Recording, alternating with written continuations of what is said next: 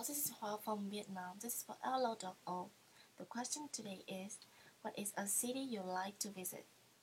Well, because I like doing outdoor activities and I love the sea, so I really want to go to Melbourne in Australia because Melbourne is famous for beautiful beaches all over the world. And if I have a chance to go to Melbourne, I will spend most of my time on beach to do uh, some activities like um, doing the sunburn, uh, going swimming, or playing sports, so on and so forth. And besides, I want to visit the zoos because I want to have to see some uh, cute animals in Australia.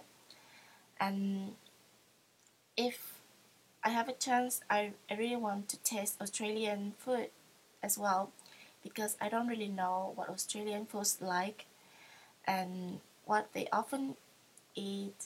Um, I don't really I, I don't really know about the food of in Australia, so I really want to have a chance to taste it.